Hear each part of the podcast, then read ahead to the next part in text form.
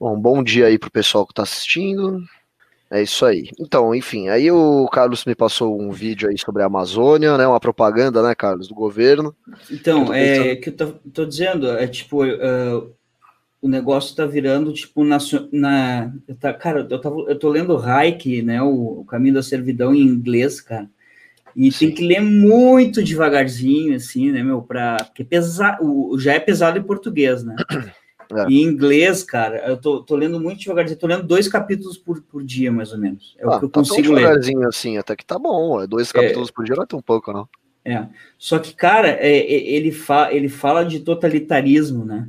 E nacionalismo, e ele compara muito nacionalismo com, com da, da Alemanha, cara. O meu, aí eu comecei a pensar assim, tipo, a gente tá criticando o Bolsonaro errado, velho a gente está criticando com, com coisinhas assim, sabe? Tipo, ah, ele fez isso, ele falou aquilo e não sei o quê. E eu acho que o plano é muito maior, velho. Você acha assim, o buraco é muito mais embaixo, você tá achando? Cara, eu, eu, eu, tô, eu tô vendo coisas que, que, que, que eu, não, eu não sei por quem ele está sendo assessorado, porque o, o Hitler também era, era, era um. Era, ele não, é tão, não era tão burro que no Bolsonaro, obviamente, né? Mas o Hitler não era o cabeça do nazismo, né? O Hitler não era o cabeça do nazismo mas de jeito nenhum. Tinha o Goering, tinha uh, o Himmler, tinha outras pessoas que identificaram que ele tinha Goebbels, que. Né? O Goebbels, mas o Goebbels veio depois, ele foi o, o escolhido depois, né? O Himmler uh, foi o idealizador do Holocausto, né? Se... E, o, e o, o Goering foi o que achou o Hitler, entendeu? Goering, é. que eu saiba, né? E, cara, tipo, eu, eu, eu, vejo eu vejo o que está acontecendo, cara, e tu vai mostrar isso, e isso é propaganda tipo fascista. Eu vejo, cara, o buraco bem mais embaixo, velho. E, e, e, e, esse, cara, e, e, essas táticas, essas estratégias que eles estão fazendo agora de pegar o povo mais pobre, e, no sul, no sul, bem no sul já é o povo, cara, o povo tá completamente Bolsonaro, velho completamente Bolsonaro com todo mundo que eu falo e brigam já, cara. E aí eu tô lendo no Caminho da Servidão lá que eles, é, nessa parte do nazismo é a formação do mito. Cara, exatamente a formação do mito, cara. E eles desde o começo for, falaram do mito. Aí escolheu o inimigo, é, o inimigo comum da nação e etc. E aí vai. E aí eles escolheram o comunismo, né? A bandeira vermelha, o inimigo comum, e aí vai, e lá no, na, no, na Alemanha era o, era o judeu, mas não precisa só comparar com o nazismo, a gente pode falar do, do fascismo, e eu quero agora ler um livro que tem do, do Hugo Chaves, né, da história do Hugo Chaves todo, que uhum. deve ter muita coisa relevante nisso, cara, e tipo, cara, eu tô achando que é coisa do, do, do exército, velho, eu tô achando que é coisa do é, muito maior do que é, é, é, tipo, e ele, e ele, solta aquelas coisas, e naquela reunião pareceu muito tipo acabar com a STF, acabar com o Congresso, e eu só escuto isso lá no Rio Grande do Sul, nesses grupos, acabar com a STF, acabar com o Congresso, e cara, isso está me dando assim uma, uma sensação de que, de que ele não aceitaria perder uma eleição, de jeito nenhum.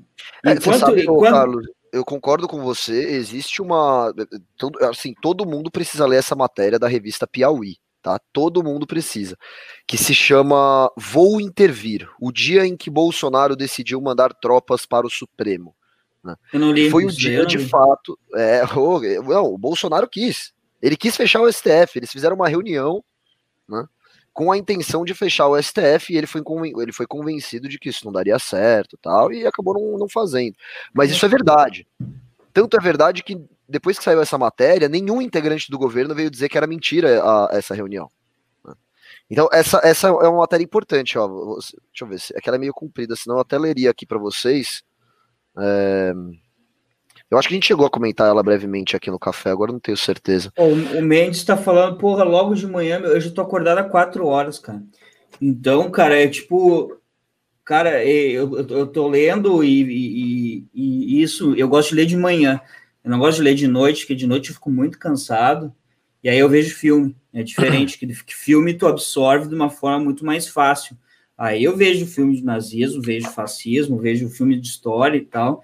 Agora de manhã, meu, eu começo a pensar nessas coisas E eu, e, e eu começo a, a, a, ler esses livros, que é, que é da década de 40, 50, 60, cara, e tu começa a pegar e juntar fatos muito parecidos do que está acontecendo com o Brasil, cara. É. Muito parecidos, cara. É só, é só tu pegar Hayek, tu pegar aí uh, o próprio Scruton, que tu pegar e tu vai ver que, que, que, que no Brasil não tem conservadorismo, cara. Não tem, entendeu? Então, tipo, eu, eu tô vendo o Brasil indo para o caminho que, que nem o, o Merreiro está dizendo assim, ó, não, o Bolsonaro não aceitaria perder uma eleição. Olha só, lugar. Carlos, é, eu abri a matéria aqui, esse dia específico que eu tô falando foi quando teve aquela aquele pedido para prender o celular do presidente, não sei se você lembra, né? Que acontece que o PDT é o PDT, é o Partido Ciro Gomes, é o PDT, né? É, enfim, o PDT, PDT ele fez um pedido para apreensão do celular do Jair Bolsonaro e do Carlos Bolsonaro. A PGR pegou esse pedido, não deu parecer, mandou para o Celso de Mello, né? e o Celso de Mello falou que iria analisar. Né? E as notícias saíram de um jeito meio tipo assim: ah, STF determina a apreensão do celular do Bolsonaro. Não, isso nunca aconteceu. Só que o Bolsonaro, ou ele acreditou que isso tinha acontecido, ou ele estava usando isso como um pretexto né? Quando na realidade o que ele estava muito bravo era com a divulgação da reunião ministerial do dia 22 de abril. Né? Porque logo antes disso, olha só, é, foi última chegar, Bolsonaro, tal, tal, tal, foi o último a chegar à reunião, eles falam, agitado entre xingamentos e palavrões, o presidente saiu logo anunciando sua decisão, abre aspas, vou intervir, disse Jair Bolsonaro. Ele queria mandar tropas para o Supremo porque os magistrados, na sua opinião, estavam passando dos limites em suas decisões e achincalhando sua autoridade. Na sua cabeça, ao chegar ao STF, os militares destituiriam os atuais 11 ministros. Os substitutos militares ou civis seriam então nomeados por ele e ficariam no cargo abre aspas, até que aquilo esteja em ordem, segundo as palavras do presidente. Foi, exatamente na Alemanha. Assim, né? Foi exatamente Exato. na Alemanha. Deixa eu só falar uma coisa, o, o, o Russo. Uh, ali o Reich está dizendo, ele analisando o nazismo, que, que ele analisa não, ele analisa a par, parte socialismo e totalitarismo. E aí ele fala uma coisa muito interessante que é, quando as ideias totalitaristas entram na cabeça, são dois, ele pega e analisa dois irmãos, tá? E quando as ideias entram na, na cabeça de um dos irmãos, não há mais diálogo e nem amizade entre os dois irmãos. Cara, não é o que está acontecendo no Brasil, velho. Uhum. Não é o que está acontecendo no Brasil. E aí eu comecei a analisar isso, comecei a ficar assim, tipo, caramba, meu, caramba. E aí tu, tu fala exatamente isso daí do, da, da, da intervenção. E... Não, ele, ele queria, queria prender os 11 ministros, botar os dele ali, até que se resolvesse. Toda ditadura começa assim, é que nem, é que nem Marx, né? Marx Cara, falava, não, não, é a ditadura do proletariado até se resolver, aí depois o dia que ele, não, o dia que ele for intervir, o dia que ele for fazer isso, ele vai fazer que nem a Noite dos Cristais ele vai pegar, ou, ou, ele vai fazer. Qual, é a noite do, dos cristais? Não, desculpa, não é a noite dos cristais. A noite é dos a... cristais foi quando destruíram lá as propriedades é, dos não, judeus. É, né? Não é a noite dos cristais, é quando ele bota fogo no, no do Bundestag lá, o ah, sim, sim. Tá, sim. E aí ele põe a culpa nos comunistas. Então é muito fácil ele botar fogo no Congresso e dizer que foi os petistas que é o inimigo comum do Brasil, que também o Hitler botou os comunistas e os judeus, no caso, mas aí era de raça, isso daí é outra coisa que não tem nada a ver. É uma questão uh, ética. É uma questão ética. Uh, na realidade, ele poderia botar muito bem, estragar e destruir alguma coisa uh, na hora de que ele, ele, vê, ele visse que ia perder a eleição, ou no segundo turno. Uhum. Ou ele tentar fazer é, ele, é, reeleições sem parar que é o que todo ditador faz. O ditador ele, ele simplesmente é, faz um teatro onde que ele é reeleito toda vez, entendeu? Sim. É, eu vejo realmente o Bolsonaro tentando criar uma ditadura no Brasil e você, é, se você analisar fatos pequenos, não precisa nem analisar fatos grandes. E a gente fica aqui no MBL, agora vou fazer uma, uma crítica ao MBL, criticando fatos pequenininhos, criticando coisas que ele fala, coisas que não sei o que. Aconteceu isso aqui, aconteceu uma treta ali. Não, cara, a gente tem que analisar uma coisa muito maior.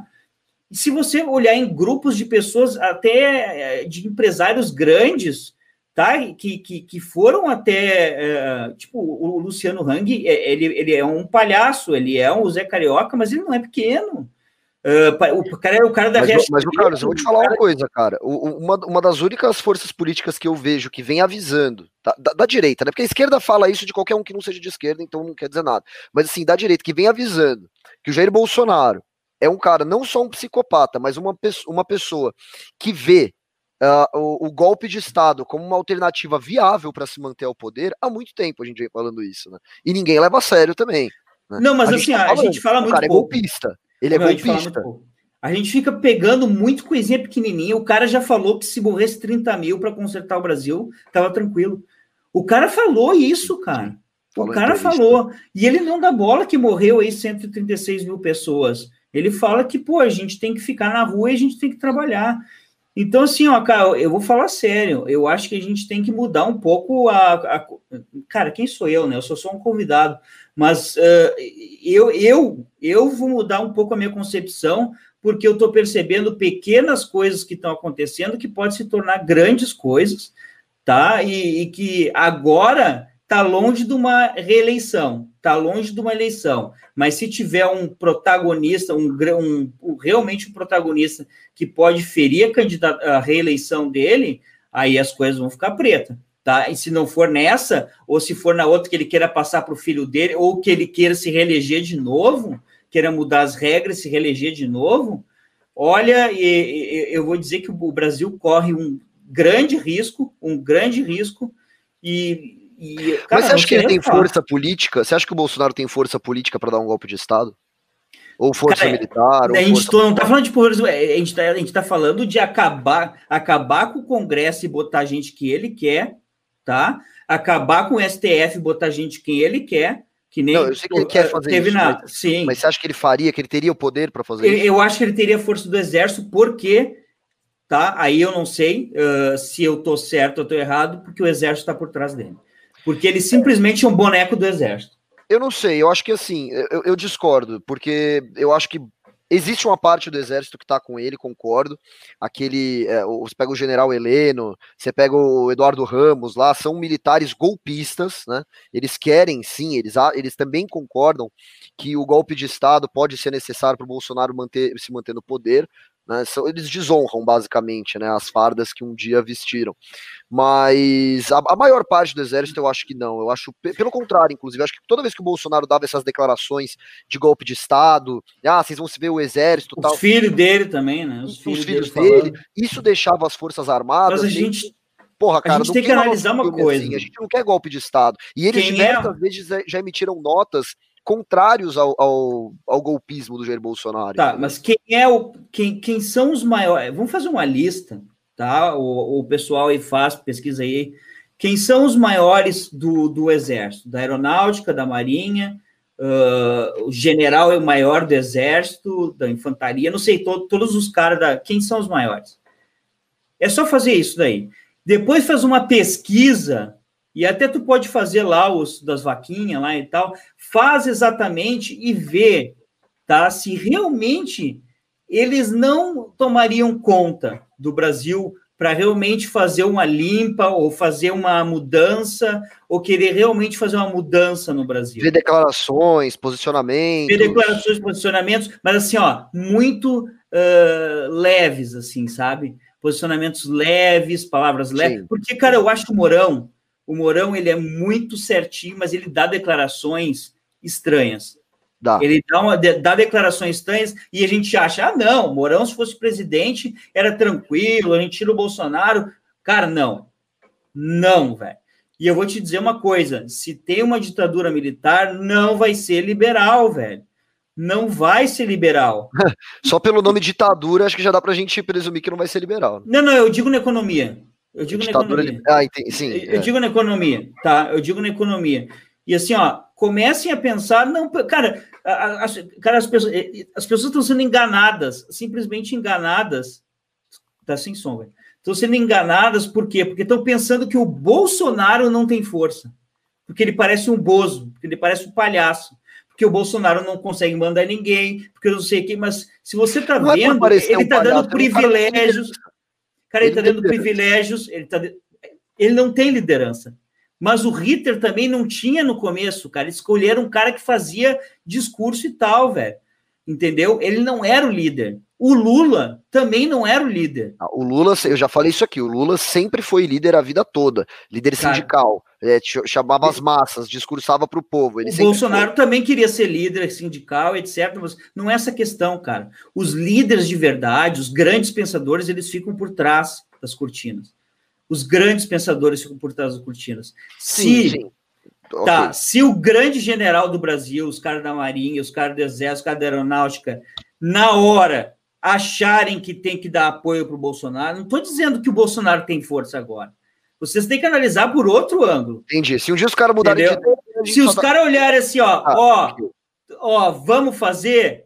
O Bolsonaro não precisa ter apoio e liderança. Cara, o Bolsonaro não é líder, velho. O que você está dizendo é tipo assim, assim, a gente só está dependendo desses caras, por enquanto. Desses caras, velho. De ideia, acabou. Só desses okay. caras, velho. Okay, Entendeu? Verdade, verdade. Então, tipo assim, ó, uh, eles acham que o Ciro vai ganhar ou alguma coisa assim, e a gente quer continuar. Porque o Bolsonaro ele tem apoio popular.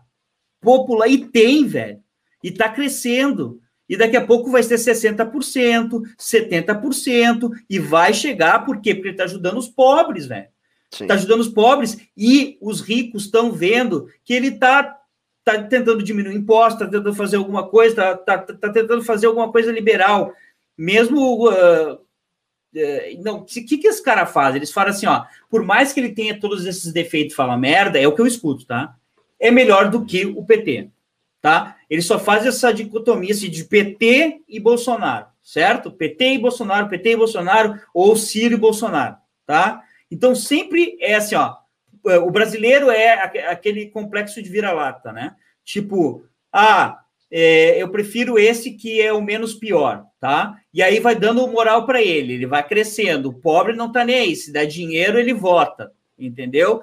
E aí chega nas eleições, ó, o cara vai perder, a gente tem que interferir, entendeu? E aí esses caras entram. Esses caras entram, mas não é Mas eu acho que um eventual golpe ou tentativa de golpe não viria através de uma eventual perda nas eleições. Eu acho que viria mais por como, como que houve né, nessa matéria da revista Piauí que eu li, uma questão do STF. Então, por exemplo, se o. Uh, tá perturbando muito, né? É, vai ser alguma coisa do STF determinando algo que ele não goste, ou vamos, vamos supor, sei lá, a Câmara dos Deputados instaura uma CPI que possa chegar no Bolsonaro, aí o cara vai lá e, e tentar interferir. E, e, e vamos ser honestos, assim, né, cara? Entendeu? Vamos ser honestos, o STF no Brasil é, é o que tem mais poder, né, velho? Eu não vejo o STF nos outros países assim incomodando tanto o executivo. Tu, tu, tu, não vê o, o, até eles têm poder, eles podem ter poder com algumas coisas, mas eles não incomodam uh, o executivo, mesmo que o, o, Bolsonaro não trabalhe, né? V vamos lá, o Bolsonaro não trabalha, ele simplesmente viaja para ficar fazendo encontros e aglomerações e, e, e inaugurando obra.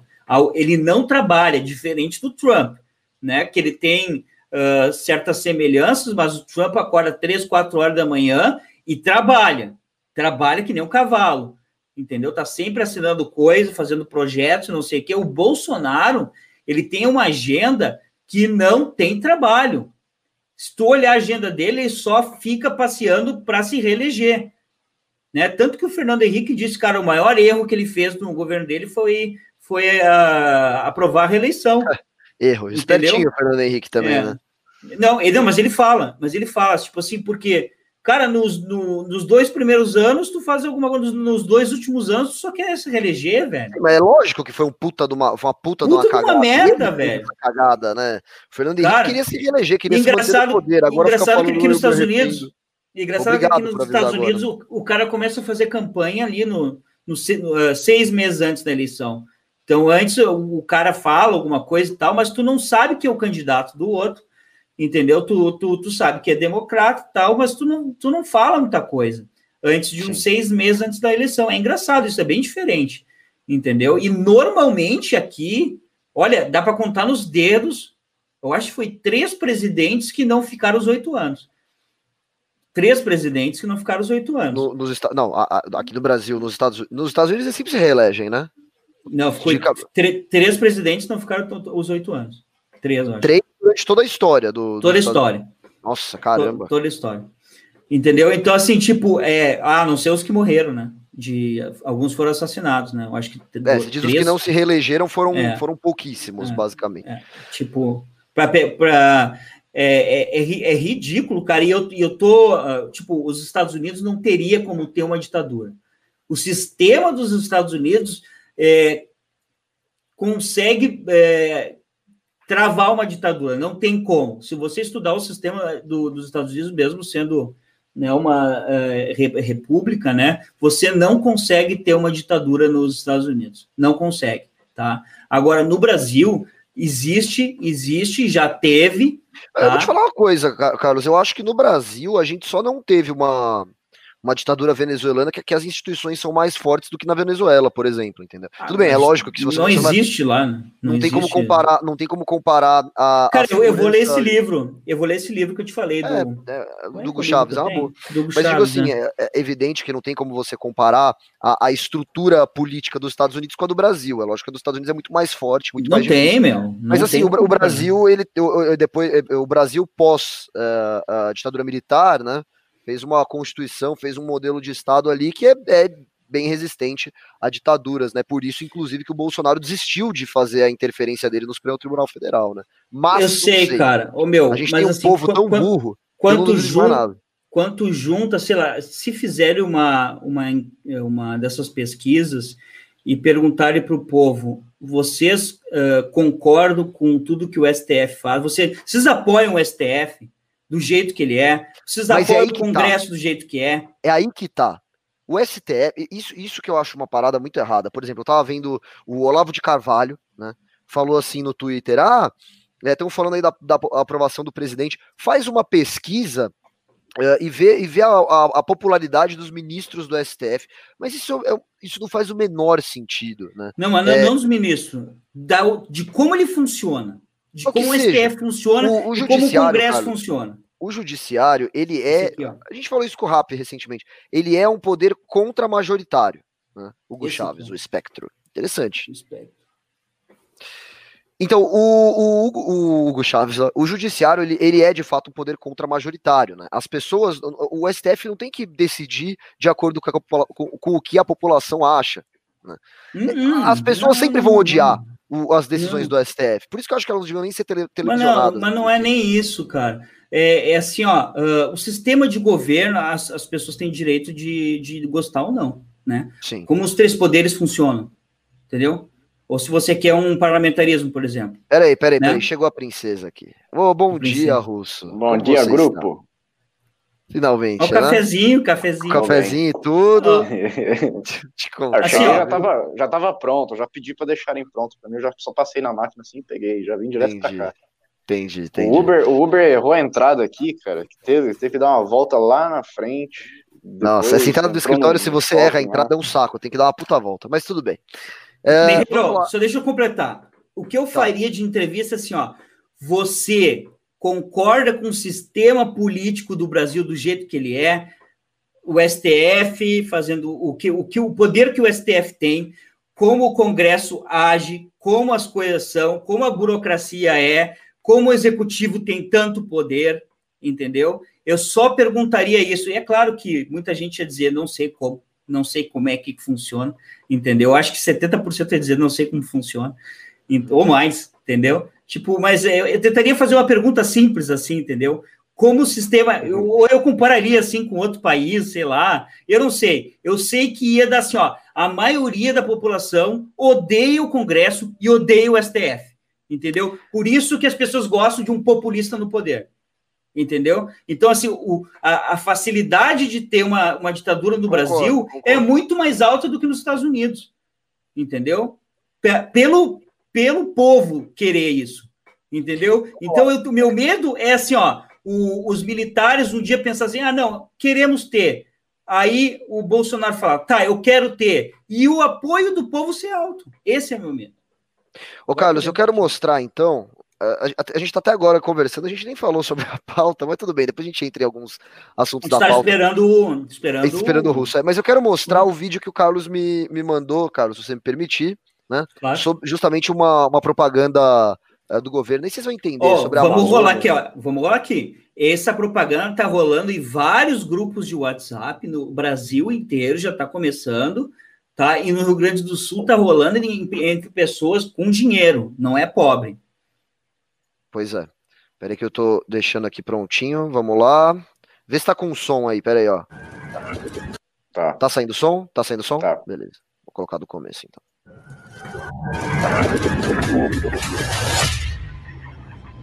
Neste momento em que você assiste a este vídeo, milhares de brasileiros estão trabalhando por uma única causa: preservar a Amazônia. Isso acontece porque o nosso presidente Jair Bolsonaro criou um conselho para atuar na proteção da floresta brasileira. É a primeira vez na história que um governo mobiliza todas as suas forças para combater de verdade os ilícitos ambientais. Hoje, o Brasil é um país que cuida não só do seu território, mas da sua gente. Os índios que vivem na Amazônia e em outras partes do país querem proteção, como todos nós, mas querem, acima de tudo, liberdade. O presidente Jair Bolsonaro prestou mais assistência em saúde aos povos indígenas do que nos últimos cinco anos dos governos anteriores. Mas os oportunistas, travestidos de ativistas globais, ignoram a verdade. Eles querem que o Brasil dê errado, para lucrar com isso. Curiosamente, os ataques à nossa soberania acontecem no momento em que o agronegócio brasileiro, mais uma vez, dá demonstrações de sua grandeza. No fundo, eles sabem que o Brasil é o país que irá prover a segurança alimentar do mundo. Já somos responsáveis por alimentar um bilhão de pessoas no planeta. Não deixe se enganar por aqueles que apenas cobiçam as nossas riquezas. O interesse deles não está na preservação da Amazônia e no cuidado dos povos indígenas. A Amazônia é do Brasil e sabemos cuidar dela. Por isso, vamos celebrar o orgulho de sermos patriotas, o orgulho de sermos brasileiros. Essa é a nossa bandeira, que jamais será vermelha.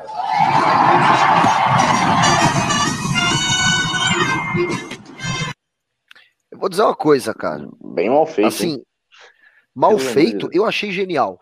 Falando eu achei sério. genial também. Eu achei não, genial. E assim, ó, eu vou te dizer uma coisa. Mas a, a edição, só... nossa, bem mal feito. Não, não, só, assim, isso, é, cara, isso, zoado, isso mas... daí é para WhatsApp, cara. É para distribuição de WhatsApp. Isso, isso é para boomer, é para boomer. Cara, isso é para é, é, infectar, como é que se fala, viralizar. Cara, eu vou te dizer uma coisa. Isso é propaganda fascista, velho. Isso daí é propaganda nacionalista, nacionalista, e, e eles estão simplesmente mostrando que a, Cara, o Brasil nunca teve isso, cara. O Brasil nunca teve esse tipo de patriotismo, cara. Eu nunca vi, pelo menos. Eu nunca vi o Brasil. Ah, nós temos que defender das pessoas lá de fora, não sei o quê, do, dos oportunistas. O cara botou Macron ali, velho. O cara botou uma Macron ali, velho. O cara, o cara tá mostrando. Tá, tu vai gostar. Até aí tá, tá, tudo bem. Até aí não, tudo bem. Cara, Cara, mas eu nunca vi na minha vida, velho. Eu tenho quase 40 anos, eu nunca vi na minha vida o Brasil utilizar de vídeos para dizer que o mundo está contra ele e que o Brasil alimenta um bilhão de pessoas. Cara, eu nunca vi isso. É propaganda nacionalista, velho. Mas esse é o modus operandi do Bolsonaro. Isso ele aprendeu já nas eleições. Ele, apre ele aprendeu em 2014, quando ele vê que o CQC está contra ele, ele começa a subir nas pesquisas. Depois ele vê o, a elite, a elite artística brasileira fazendo ele não, fazendo isso, ah, tá todo mundo contra ele, o sistema está contra Jair Bolsonaro. Isso não, é, um, não é um discurso que funciona. Aí agora ele, ele é que nem Dragon Ball, começa lá com, é. com os carinha da Terra, depois vai pro Piccolo, que já é de outro planeta. Então, o Bolsonaro ele vai evoluindo, vai passando para o mundo inteiro agora. Daqui a pouco vai ter os reptilianos que também são contra o Bolsonaro. Isso já tem, na verdade, né? Acho que a Débora G. Barbosa já fala disso. Ele é. ele é meio descontrolado, ele não tem muita noção, mas eu acho que ele tá tentando fazer um caminho meio assim, cara. De não, realmente e a cara de pau? E a cara de pau? A gente nem tocou nesse assunto ainda, de falar que o governo é o que mais combate o desmatamento, que mais defende a Amazônia, é o governo é, de Bolsonaro. e não trouxe nenhum dado sobre isso, né? Tipo, não, só é, é justamente ó, gente... só é isso. A gente a gente está preservando a Amazônia, a gente foi o governo que mais fez isso e é isso. A gente fez isso. Não tem um dado aqui para te provar o... isso. Curso, manda o texto que tá junto. Turmão não mostrou o texto que está junto no, no, no, no, vídeo. Ah, o texto que está junto é escrito assim. É. então, assim, é o seguinte: é um disparo de WhatsApp, né? Provavelmente saiu do gabinete lá do, do nosso querido Carluxo, vereador federal, né? Que comanda o esquema criminoso do, do gabinete do ódio. Esse, esse tipo de, de, de, coisa sai de lá, né? E aí tá escrito assim: ó. Vídeo importantíssimo da campanha que vai ao ar hoje em toda a Europa. Amazônia ou Bolsonaro? De que lado você está? A pressão vai ser externa. Por favor, envie para todos e peça igualmente para repassá-lo. É urgente. Faça chegar nos 210 milhões de brasileiros de fé. O Brasil é nosso. Eu, eu vi essa, esse negócio aí de você escolhe Amazônia ou Bolsonaro. E eu tava vendo que, cara, você pode concordar ou não com, com o que acontece no Brasil, com é, a autonomia que o Brasil tem sobre a Amazônia. E, mas você tem, tem um assim, presidente... Amazônia ou Bolsonaro? Isso eu não entendi. Eu tô com a Amazônia, então. Ué. Não, é, é uma campanha que fizeram, né, de umas, não sei se é uma ONG, o que que era, tinha ali apoio, acho que da, da Greta também, tinha apoio de um, de um, de um pessoal aí, né, do, do ECO, né, Sim. que falava para você, ou você escolhe o Bolsonaro ou você escolhe a Amazônia, porque os dois não dá, o Bolsonaro tá ah, avançando, sim, sim. 60% da Amazônia já foi embora e tal, e começou a trazer esses dados também, eles trouxeram dados pelo menos, né? Aí a questão é, é essa, não é, não é, o que importa não é se você está concordando com isso ou não. O, o, o ruim para nós é ter o mundo inteiro vendo o Brasil assim. Sim, o ruim é para nós é, é, é, a União Europeia tá vendo o Brasil assim. Não, é, que é assim, ó, posso, posso só fazer um parênteses disso, é que assim, ó, os governos da Alemanha, da Europa ali, da França e vários países de, ali europeus, do continente europeu, na realidade, não, não sei da Inglaterra, o, o, os partidos verdes estão crescendo muito, tá? E para tu pegar esse partido verde e fazer uma coligação com ele, tu tem que defender coisas verdes, né? Coisas da, do ecossistema. É, e essas coisas o Bolsonaro e o Trump detonam, né? Tipo, não, não tem esse aquecimento global, esse negócio da Amazônia normal, não sei o que, não sei o que. Então, os oportunistas, obviamente, que são o Macron é Obviamente, ele quer o apoio do Partido sim, Verde, porque para a eleição. A Merkel também quer. E aí eles começaram a defender. O que, que eles fizeram? Não vão fazer negócio com o Mercosul, não vão fazer negócio com o Brasil enquanto o Bolsonaro estiver lá. Entendeu? Simplesmente assim. Isso é politicagem. Querendo ou não, isso dá, uh, dá argumento para as pessoas que votam no Bolsonaro para defender isso. Ou estou com o Bolsonaro, ou estou com a Amazônia. Entendeu? A Amazônia, que quer dizer, ou estou com a Europa, com os partidos verdes, que são os oportunistas do Macron e da, e da Merkel, ou estou com o Bolsonaro. Está virando tipo uma guerra. Porque eu não vou fazer guerra é, comercial. Eu não vou fazer o. Não vou botar a Argentina, o Paraguai, o Uruguai e o Brasil para fazer é, comércio com o, a, a, União Europeia se o Bolsonaro estiver no poder. Se o Bolsonaro sair do poder, aí eu coloco. Ficou um negócio assim. É, eu queria continuar essa pauta, eu ia colocar mais coisas, mas o pessoal tá pedindo pra gente entrar na pauta mesmo. Não, não, não, não, eu quero continuar falando disso, sim. Isso é importante. Depois a gente entra na pauta. A gente já entra. Isso Pô, aqui é pauta. Já, já foi, o pessoal não sabe o que é pauta. minutos disso, né? Tudo bem, mas isso aqui é muito importante. Gente, considerem como uma parte da pauta que eu não coloquei. Ei, ei, eu só quero saber, a pauta é divulgada antes? É, fica no, na descrição, né? Aparece na, descrição, descrição, do, do vídeo. Ah, fica? Ah, não sabia. Fica, fica. Mas eu quero continuar falando sobre isso, sim. Porque esse vídeo aqui me deixa muito puto. Tá? E a gente não falou de, de Amazônia nas últimas lives aqui, a gente falou muito pouco. Né? E então, Russo, o que, que você ia falar pra gente aí? A gente já entra na pauta aí, pessoal. Isso aqui é, é importante a gente falar sobre isso. Não, é, primeiro que você olhar o Macron é, falando isso, beleza, mas se olhar a Angela Merkel, né, é provavelmente o maior importador de café brasileiro que tem no mundo. A Alemanha importa café do Brasil e distribui na Europa. Eles fazem o comércio dele baseado no, nas relações intercambiais que eles têm com o Brasil. E quantos outros países da Europa não têm isso também? Né? São vários países que o Brasil tem relações internacionais que estão sendo prejudicadas por causa dessa imagem que o, Bolsonaro passa e que os partidos é, os partidos verdes começam a se apropriar disso e achar uma boa pauta ali. E ele deteriora caras... ainda mais a imagem perante esses países, chamando eles de oportunistas, né? Tipo é, assim. É, é uma coisa que a gente já falou há muito tempo. Quando surgiu a Greta, a gente já falou isso. Esses caras estão ansiando, ansiando por um inimigo mundial. Por um cara que, olha, ele tá na Amazônia, maior floresta do, do mundo, ele tá lá destruindo a Amazônia. Quem, que é, quem poderia ser um inimigo mais perfeito do que o Bolsonaro? E ele vai lá e compra, ele se torna o inimigo. Entendeu? Então, é, quem sai prejudicado somos nós somos nós que vamos ficar com, a, com, as relações internacionais prejudicadas e as coisas vão ficando cada vez mais caras, vai tendo inflação, porque a nossa economia é baseada nisso, é baseada no que a gente faz com, com, com o pessoal lá fora. Quer ver um exemplo? O, os Estados Unidos está pegando fogo pra caramba. Ô, meu, falando sério, a Califórnia pega fogo pra caramba e todos os anos, tá? É. E tu acha que a União Europeia ia quebrar o, o comércio com os Estados Unidos? De jeito nenhum, cara. Tu acha que os partidos verdes vão fazer alguma coisa com a Califórnia pegando fogo? De jeito nenhum, cara. De jeito nenhum, entendeu? Então, é, é uma que é, é, o, assim, ó, essa parte, tá? Uh, ali o, o, Olavo de Carvalho, quem é que tá dando uh, orientando o Bolsonaro, porque o Bolsonaro não tem capacidade de falar isso, eles têm razão. Eles, é, é, é, é, é uma, é, são oportunistas. É realmente é oportunidade do Macron se reeleger, é oportunidade da Merkel continuar no poder. Ah, já está 15 anos no poder, entendeu?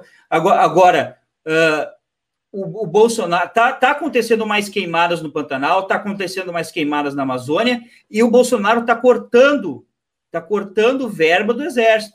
Está cortando verba do exército. Ele não está aumentando e protegendo o índio porra nenhuma.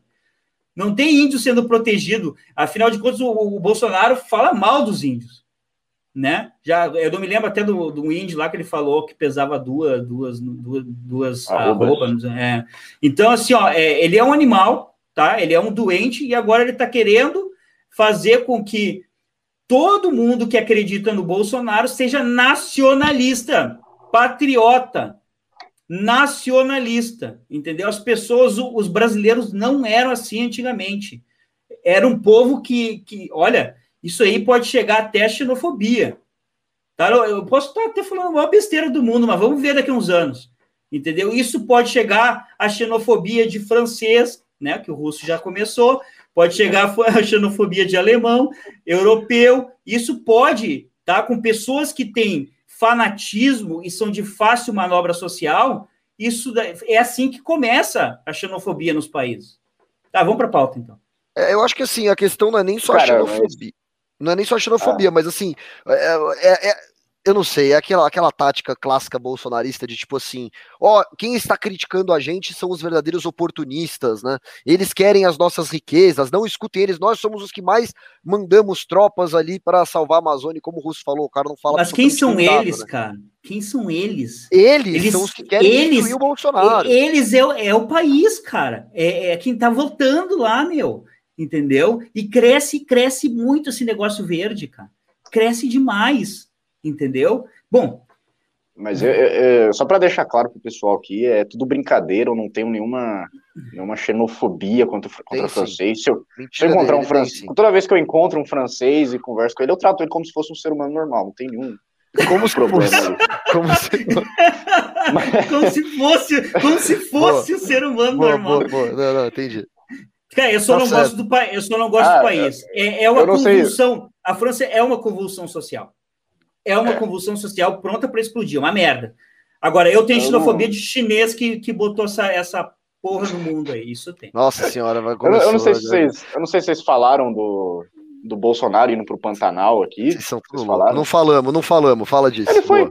É, porque ele fez um videozinho lá com a menininha lá, que foi aquele vídeo ridículo, que ele fala com a menininha lá e começa a perguntar se tem, tem fogo no Pantanal.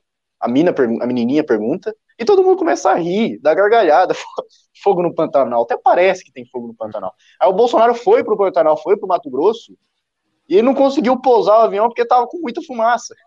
ele, teve, ele teve que manobrar lá. Ele teve, teve que remeter. Cara, isso me deixou puto, cara. Juro pra você, isso me deixou puto. Esse videozinho aí da, da menininha. Ah, o pessoal rindo, né? Achando a maior graça, né? E é uma hipocrisia, né? Como você falou, o cara vai até lá, não, não, vou lá mostrar que não tem nada, e não consegue pousar. E olha só, outra coisa que me deixou revoltado e que eu até postei no, no meu Twitter, quem me segue viu, o Ricardo Salles, esse, esse eu não sei, eu não sei como eu chamo esse cara assim, eu não, não tenho adjetivo para falar, mas o nosso ministro do meio ambiente, né, tava nesse fim de semana fazendo livezinha em um concerto de ópera, né? Tipo assim, não, realmente não tá acontecendo nada com o meio ambiente no Brasil, né? Tá, tá, você pode ficar à vontade aí pra você ficar postando seu showzinho de ópera, mostrando lá como você tá curtindo. Cacete, cara. Então, assim, o, o descaso do governo Bolsonaro, né, é com a vida em relação ao coronavírus, é com o meio ambiente em relação às queimadas. Estão nem aí para nada. Não estão nem aí para nada. Nunca vi um negócio desse, eu nunca vi um descaso tão grande com a própria vida, com o próprio meio ambiente, né, com a própria floresta. Caramba. E o Ricardo Salles fazendo live. Vocês, vocês viram isso não? Não. Bizarro, cara. Bizarro. Enfim, vocês querem. querem eu, vou, eu vou passar pra pauta então, vai. A pauta tá tão chata, eu queria ficar falando de Amazônia, mas tudo bem, vai. Vamos falar Pô, tem, Magalu, tem Magalu ali, uma pauta boa. A Magalu é Magalu. Ah, mas a gente tá falando muito de racismo também, ultimamente. Mas ah, tudo bem, vai. Mas isso é isso. Enlouquece. Isso aí me enlouquece. Isso é isso, isso tem que falar. Tá. Vocês querem começar quem? pela Magalu, então? Já tem 200 pessoas assistindo. A gente começa pela Magalu, então. O que é vai. é pouco, né? Vai, vamos, vamos acordar os mandrianos. O programa amigos, já foi melhor. Parentes. E olha, olha, o nível do debate, né, cara? O debate cresce sempre e o pessoal aí tá debatendo, o Drex está enlouquecido. O Drax né? até mandou mais um likes. Eu vou ler vamos agora. Mais likes. Mais é, likes. Mais like, vamos lá. É verdade, tá faltando aí uns 80 likes ainda. Eu vou até aproveitar, então, vou, vou, ler o pimba do Draxis aqui, porque a gente, a gente vai mudar de assunto, então deixa eu aproveitar que, que ele tá falando disso. Ele mandou 10 reais, muito obrigado, Draxis, disse o seguinte: o problema não é só que o Brasil tem plenas condições de manter uma agricultura dominante e ter a maior floresta do mundo. O triste é ver um milico retardado com as mesmas ideias da década de 60. Pois é. É. Muito bom. Então vamos oh, seguir. Mas ó, só para o pessoal ter uma ideia, isso aqui não é uma live, simplesmente. Isso aqui não é só uma live. Porque você entra para assistir aqui, você entra numa comunidade. Você entra numa comunidade, interage com pessoas aqui que você vai ver todas as suas manhãs. Né? Você interage com a gente, que também responde. Né? A gente está sempre respondendo no chat. Você vai conversando, vai conhecendo pessoas. Você pode conhecer o amor da sua vida aí. Você pode conhecer a mãe dos seus filhos. O, o, russo, o russo está se disponibilizando, né? Então, o russo. Então, traga mais pessoas para essa comunidade, traga mais pessoas para participarem desse, desse ambiente, esse ambiente maravilhoso que é o Café Corimbelli. É isso aí, muito bom. Vamos lá então. O que aconteceu foi o seguinte: a gente vai falar sobre Magazine Luiza, né? Você aí que que não acompanha muito as redes sociais, que não sabe o que está acontecendo, deve ter visto esse título e falado, meu Deus, né? agora até a Magazine Luiza é racista, né? É, pois é, o que acontece foi o seguinte, a empresa abriu um processo seletivo apenas para pessoas negras, tá? E isso, isso gerou uma grande polêmica, né? Vamos dar uma olhada aqui. Nessa sexta-feira, a Magazine Luiza anunciou a abertura de um processo seletivo para trainees exclusivo uh, para candidatos negros. A, a, empresa alega que sua intenção é promover justiça social, combater o racismo estrutural, reduzir desigualdades e estimular a inclusão. O grupo informa que, mesmo que a maioria de seus funcionários sejam negros, poucos ocupam cargos de liderança. A proposta gerou polêmica nas redes sociais, com pessoas defendendo e criticando a discriminação feita com base na cor da pele. O primeiro ponto a ser destacado é: trata-se de uma empresa privada, que tem todo o direito de estipular os critérios de contratação que bem entender, mesmo que não sejam técnicos e objetivos. O segundo ponto a ser destacado é: ela não vai pôr fim ao racismo empregando meios discriminatórios e revanchistas de escolha de, escolha de pessoal. Né? Acho que dá uma simplificada é, maior do que essa discussão merece, né? A simplificada foi muito além, mas, mas tudo bem. É, mais ou menos foram esses os pontos mesmo. Uh, embora a esquerda acredite que com. Bom, enfim, aí eles vão explicar os argumentos aqui. Isso aqui a gente discorre na, na, nas nossas falas aqui, tá? Vamos lá então. Que, com quem eu começo aqui? Vai, os dois, vocês dois, tanto o Carlos quanto o Russo, são muito bons para começar o comentário sobre isso. Eu, eu, eu, eu, acho que vamos, vamos de Carlos, vai. O Carlos ele vai, ele vai esquentar aqui essa, esse debate. Depois o Russo entra. Carlos, eu, ele, isso é racismo, na sua é opinião? É isso é, racismo? É racismo. Isso é racismo, ah, não, não, não tem nada a ver assim a pessoa. É pelo menos aqui nos Estados Unidos, isso daí seria considerado racismo mesmo que seja no seu ambiente é, privado, etc., é, tu fazer esse tipo de escolha é, e não deixar as pessoas uh, se candidatarem pela cor da pele seria racismo. Eu vou fazer um processo de seleção e vou dar só para negros ou mais para negros, isso é racismo.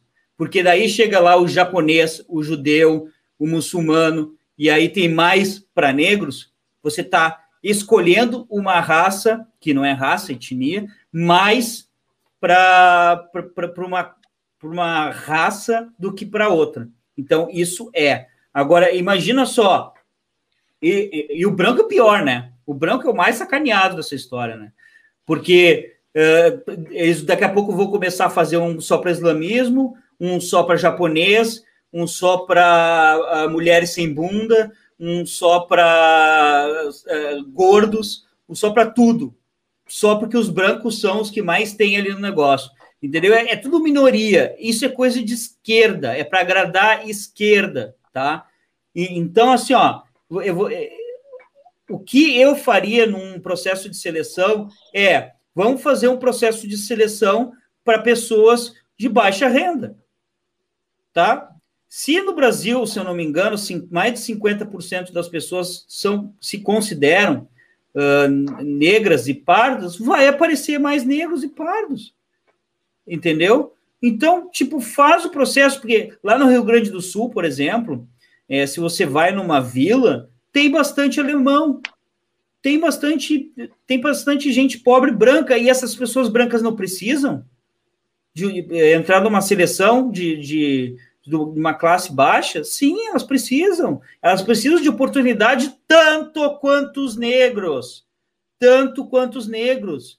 Então, os processos de se você se você quiser fazer um processo de seleção para ajudar classes sociais, tem que ser tem que ser por classes sociais, não por dívida histórica. Essa dívida histórica já aconteceu, tá? Se por acaso essa, é, é, por causa dessa dívida histórica eles ficaram prejudicados socialmente, tem pessoas que têm que estão prejudicadas socialmente também, que são de outras raças que são japoneses que migraram para o Brasil, judeus que migraram para o Brasil, alemães que migraram para o Brasil, italianos que migraram para o Brasil, que não conseguiram desenvolver o seu patrimônio e também foram prejudicados. Então, faz por classe social.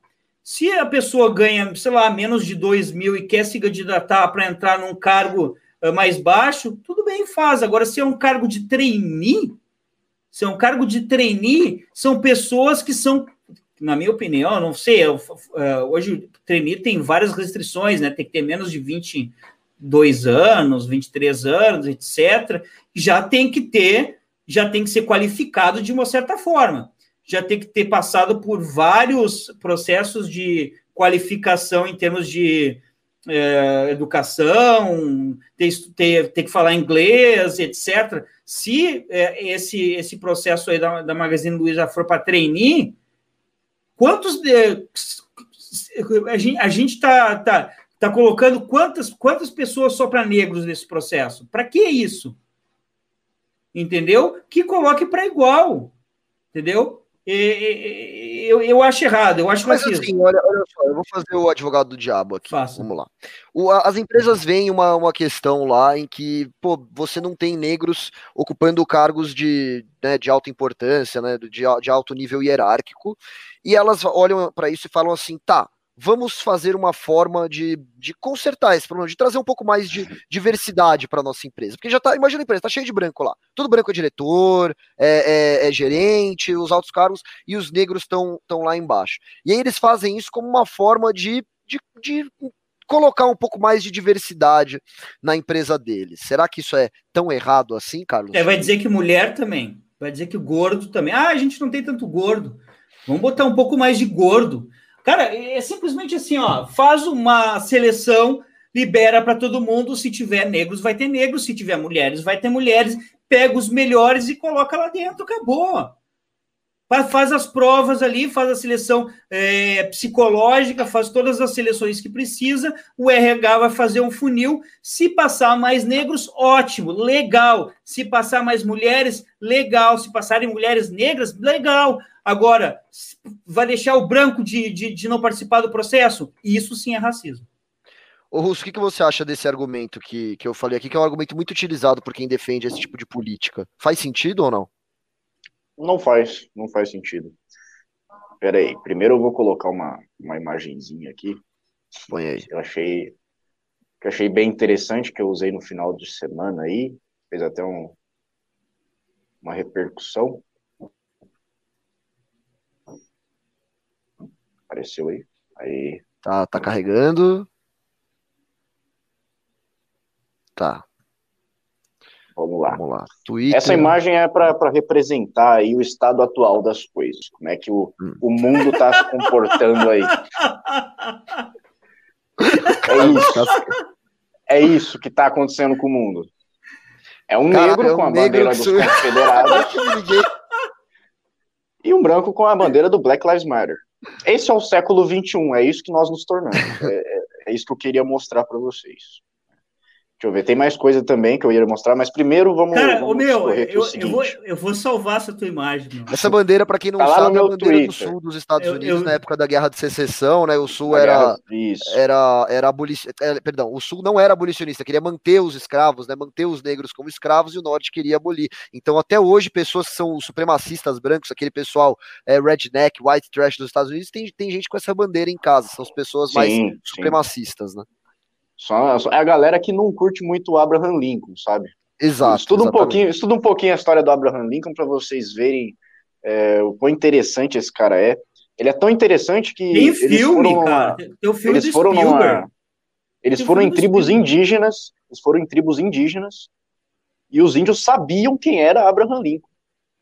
Porque ele é o presidente mais famoso do mundo, da história, enfim. Então, é, indica, eu... indica aí, ó, filme do Spielberg, Abraham Lincoln, até fizeram o cara mais alto, né, que ele é o ator aquele, como é que é o nome do ator? Vai, ô Merreiro! Tu que é Daniel Day-Lewis, Daniel Day-Lewis. Daniel Day-Lewis, o baita ator, um dos melhores atores do cinema. O melhor uh, ator da história do cinema, na minha opinião. Tá, é, o Merreiro acha isso. O melhor ator do cinema, Fiz, o cara fizeram até ele de dois metros, porque, é porque o, o, o Lincoln tinha uns dois metros de altura, e no final, obviamente, ele é quem conhece a história, não estou dando spoiler, é assassinato. Sim. É, é óbvio, né?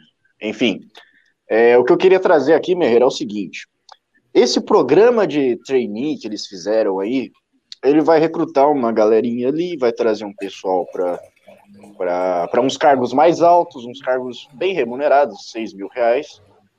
E aí você vai olhar a diretoria do Magazine Luiza, essa aqui, ó. Vou mostrar para vocês a diretoria do Magazine Luiza.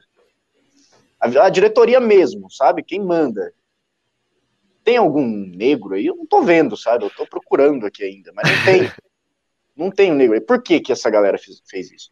Eles fazem isso porque vai dar uma repercussão, eles vão ganhar alguns pontos com a galera da esquerda, vão ganhar uns mais. pontos no mercado. Eles ganham mercado. Não, ok, mas peraí, peraí, esse tipo de... Calma, calma aí, eu não, não, calma aí, calma aí, deixa eu, tá deixa bom. discorrer. Ih, vai lá, vou chegar lá, lá, vou chegar lá, vou chegar onde você quer. Eu sei que você quer de mim, Lucas Merreiro. Eu, sei que você quer Tem um japonês, tem um japonês. Porque é o seguinte, você vai pegar isso daí e desconsidera completamente que 50% dos negros no Brasil não terminam o ensino médio. Não terminam o ensino médio. E aí você pega essa galera, bota no mercado, você acabou com o racismo, você acabou com a desigualdade social, você acabou com, com a dívida histórica, você quitou tudo ali, já era, não existe mais. Entendeu? Isso que eles estão fazendo, embora eles tenham resultado para eles mesmos, não tem resultado prático nenhum. Nenhum. A sua base está defeituosa. A sua base está defeituosa. As pessoas não concluem ensino médio, eles não têm um ensino de qualidade. Eles não saem preparados para o mercado não saem preparados para o mercado. Eu não saí preparado para o mercado porque a minha escola era uma bosta. Era uma escola pública de merda. Então esses caras, eles não saem preparados, não importa a sua cor, você vai sair despreparado, porque o ensino aqui é um lixo. Então, você querer fazer esses programas, você não está mudando a realidade brasileira. Você está ganhando pontos no mercado, você está ganhando clientes e está ganhando pontinhos com a esquerda, com a galera progressista, que acha que isso está combatendo o racismo, que acha que isso está acabando. Não, não está. A diretoria continua lá, branquinha. Entendeu? Você tem que mudar é a base. Você tem que pegar lá o ensino, o ensino básico, o ensino fundamental, pegar o ensino médio e, e, mudar isso. Trazer o ensino médio de qualidade, fazer um programa de voucher que seja. Você tem que melhorar a, a, a base da formação da pessoa, porque aí você não tem mais esse problema, você não tem mais essa, essa segregação que eles estão fazendo agora, que eles estão contribuindo. Você pegar essa manchete aí e levar para um cara no, no, no apartheid, ah, é, é isso aí, é isso que acontece. Estão separando as pessoas por raça, por, por pele, cor de pele. Não, não adianta, não adianta isso. E é bem como o Carlos falou: se você for, abrir isso daí, você tem que abrir para judeu, tem que abrir para. Se bem que judeu não precisa. Você tem que abrir para. É, pra piadinha, era, sabe? Aquela piadinha tem, pesada. Meu, só um pouquinho, cara, tem, tem, tem, judeu, tem judeu que quer trabalhar em empresa, cara, que quer ser trainee, eu conheço bastante, cara, sério mesmo. Se fosse, se fosse o Itaú aqui. Enfim, o. ah, uma live a menos. Termina o seu comentário aí, pelo amor de Deus. Enfim, enfim, o que eu queria trazer é isso, né? O Holiday já entrou com recurso do Ministério Público, o, o Rubio Nunes também já entrou com um processo contra a Magazine Luiza, porque tá errado, tem que ser processado tem que ser processado. Isso a gente não pode olhar e concordar. Não pode, porque está dentro da lei que isso é crime. Está lá na Constituição. Isso é crime. O que eles estão fazendo é crime. Não pode você discriminar as pessoas no processo seletivo por causa da cor da pele delas ou por causa de etnia, o que seja. É, você está desrespeitando a Constituição. Então, tem que entrar com recurso, sim, tem que ir no Ministério Público e vamos ver aí o que, que vai acontecer. Vamos lá. É, é então, mas aí eu pergunto para você. Você fala assim, ah, isso não é um método efetivo de combater o racismo, mas ao mesmo tempo, não é, não é uma forma de combater o racismo você começar a normalizar pessoas de outras etnias em altos cargos de empresas. Por exemplo, hoje as pessoas não estão acostumadas a ver um negro como uh, diretor, como gerente, como CEO. Se você começa a fazer esse tipo de ação, você acha que isso não, não ajudaria a normalizar uh, pessoas de, de outras raças uh, como chefes, como pessoas. Merreiro, tu deixou de ser liberal, velho. Merreiro deixou não, de ser liberal, eu calma, perguntando, meu. Eu não penso isso, eu tô perguntando. O Merreiro virou. virou não, totalitarista. Que o, o Merreiro, o Merreiro faz o papel do.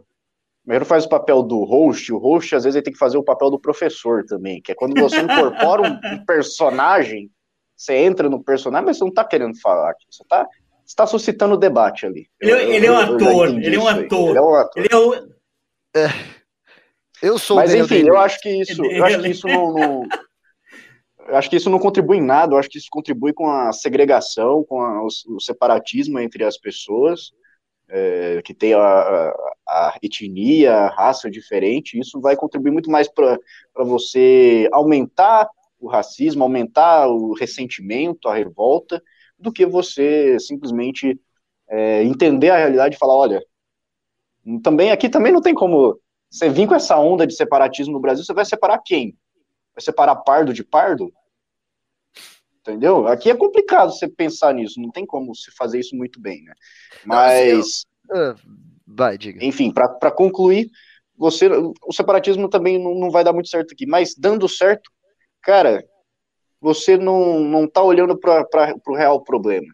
Você não está olhando para o verdadeiro problema. A gente estaria fazendo igual o Black Lives Matter está lá nos Estados Unidos, colocando todo o enfoque deles em violência policial e esquecendo é, os problemas fundamentais da população negra que existe lá nos Estados Unidos, que é a criação monoparental, é, abandono precoce de escola. E aqui a gente tem um problema também, que é abandono de escola, os caras não concluem ensino médio, e não é só negro, branco, muito branco, não conclui ensino médio aqui no Brasil, porque não, aqui no Brasil não, o sistema não é racista, o sistema é uma bosta. É uma bosta. Ele vai prejudicar todo mundo mesmo. E você tem que ralar para sair disso. Então, quando você começa a fazer esse tipo de, de política, você vai estar tá gerando outro sentimento de revolta, outro sentimento de, de ressentimento. Além de tudo, você está fazendo uma prática discriminatória, uma prática racista. Para tentar combater o racismo. Então, Não faz o menor sentido eu, isso. Agora, falando o que eu penso mesmo, eu não sei, eu, eu acho que até existe um estudo sobre isso, mas eu não tenho certeza se tem ou não, tá? Mas a impressão que eu tenho é que política de cotas raciais devem aumentar o índice de racismo na sociedade. Porque as pessoas não veem isso com bons olhos, elas veem como uma injustiça, como uma revolta. Então, o puto cara quer se candidatar para o trainee, aí ele vai lá e fala: Nossa, quero me candidatar, quero uma coisa melhor, tal. Vai ver, ah, é só para negros.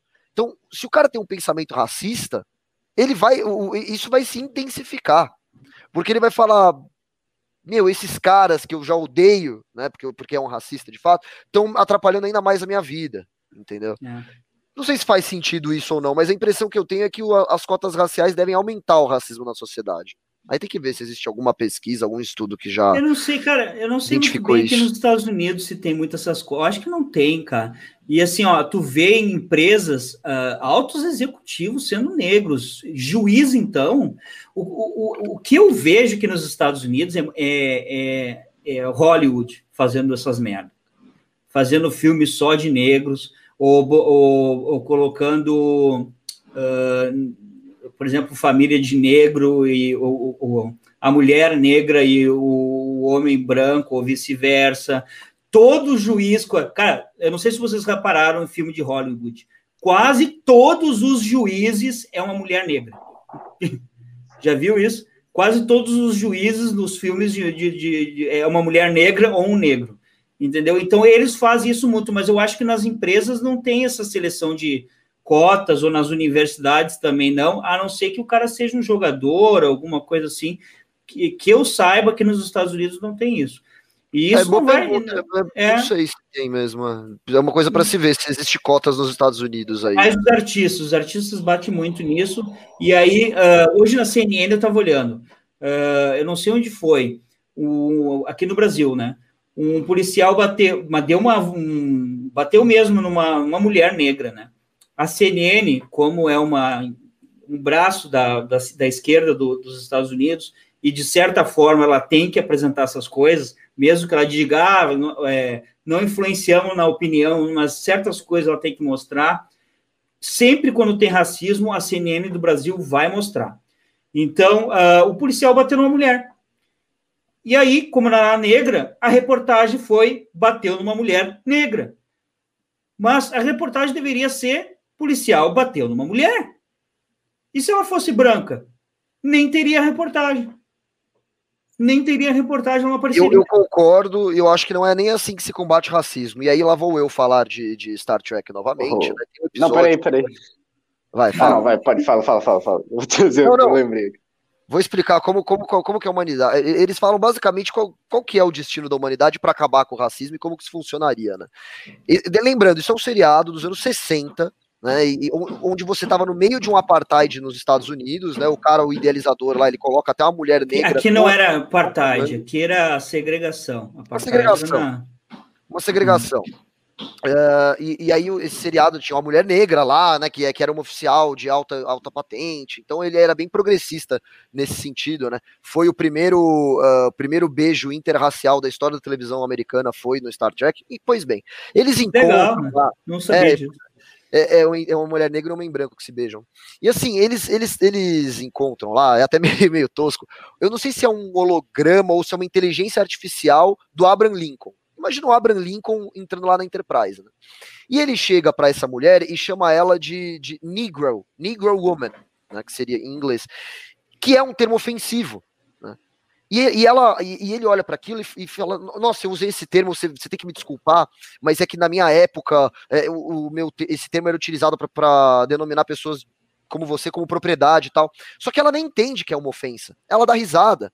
Porque o, o, que ele queria dizer é o seguinte: essa questão de racismo é uma coisa que na história da humanidade um dia vai ficar tão para trás, vai ficar tão, tão antigo que vai ser totalmente esquecido. Não vai, não vai mais ser uma coisa assim, como você disse, Carlos, policial bate em mulher negra. Não, não, sabe, é uma coisa que não faz nem sentido você pontuar isso no futuro, né? É o que o cara imaginava, né? E eu acho Imaginava. que é exatamente isso, cara. Por que você vai colocar as coisas dessa forma, né? Você tá, a gente tá separando as pessoas ao invés de, de unir. A sensação que eu tenho é essa, né? Daqui a pouco no futuro, oh. sei lá, vai ter um carimbo no seu braço que, que mostra como você pode se identificar como negro, branco, pardo, não sei. Mas pra, pra você mim, vê como é que, para você ver como é que o racismo ele não está sendo combatido, se você for olhar a série Todo Mundo Odeia o Chris, tem um episódio que roubam o, o, os pneus do carro do Chris lá, e ele vai e chama a polícia, e a polícia começa a perguntar, não, tinha, tinha algum branco no carro? Tinha um bebê no, branco no pneu do carro? Tinha alguma coisa branca no carro? Não tinha, aí foda-se, entendeu? Os caras eram foda. Então, só que inverteu isso aí, entendeu? As Sim. coisas vão invertendo e aí você vê que, pô, não deu certo. Não conseguiram combater o racismo, porque tá só, você só tá virando as coisas, só tá tendo é, políticas, coisas baseadas em ressentimento. Enfim, o Gustavo Mortari, ele mandou um PicPay pra gente aqui de 50 reais, muito obrigado, Olá. Gustavo Mortari. Ele falou o seguinte, Magalu, dois pontos, isso é marketing lacrador. A Luísa Helena entrou nesta onda de luta pelas minorias. Eles poderiam muito bem ter aberto o processo normal e escolhido apenas negros, o que mudaria a concepção do. Peraí, eu acho que eu li errado. Eles poderiam muito bem ter aberto Peraí, Russo, lê, o processo lê normal. Direito, não dá pra entender nada que hum. você falou, não entendi nada. Lê direito aí, do começo ao fim. Vamos lá, vamos lá. É porque parece uma interrogação. Isso é marketing lacrador. A Luísa Helena entrou nessa onda de luta pelas minorias. Eles poderiam muito bem ter aberto o processo normal e escolhido apenas negro, negros. O que mudaria na concepção do que eles querem? Apenas essa repercussão que está dando. É. Eu ia falar exatamente isso. Para que falar que é só para negro? Já começa por aí. Pra quê? Sim. Pra que você pra vender, abertamente? Pra vender, velho. Pra vender mais. A imprensa é, come... que a imprensa começou a falar são disso? 50 por... São 50% de negro no Brasil, é vender muito mais. Imagina, eu vou comprar da empresa que, que, que defende o negro. O negro, mas, dizendo. Mas, mas se for para fazer da forma mais. Vamos por assim, você quer fazer uma cota da forma mais ética possível, vai, que você possa fazer. Para que você vai falar, não, não, eu vou barrar a gente que é branca. Cara, você pode simplesmente contratar quem é negro também. Você não precisa falar Sim, isso. Pra que jogar isso na imprensa? Para que jogar isso na imprensa? Pois é. Então, assim, é para aparecer, não é para corrigir nenhum problema social. Eu concordo com vocês nisso, né? Eu vou te cara, falar, isso, não chegou, isso não chegou na imprensa sozinho, cara. Isso foi levado para a imprensa. Como assim? Sim, por, por alguém que eles pediram. Ah, sim, é eles mesmos, entendi, é. sim, claro. Olha só, olha só, cara, a, a pior coisa do, do Black, uh, Black Lives Matter, cara, é que fica mais na minha cabeça. Sabe aquela cena do, do, do casal defendendo a casa com, com arma? Quando estavam quebrando tudo.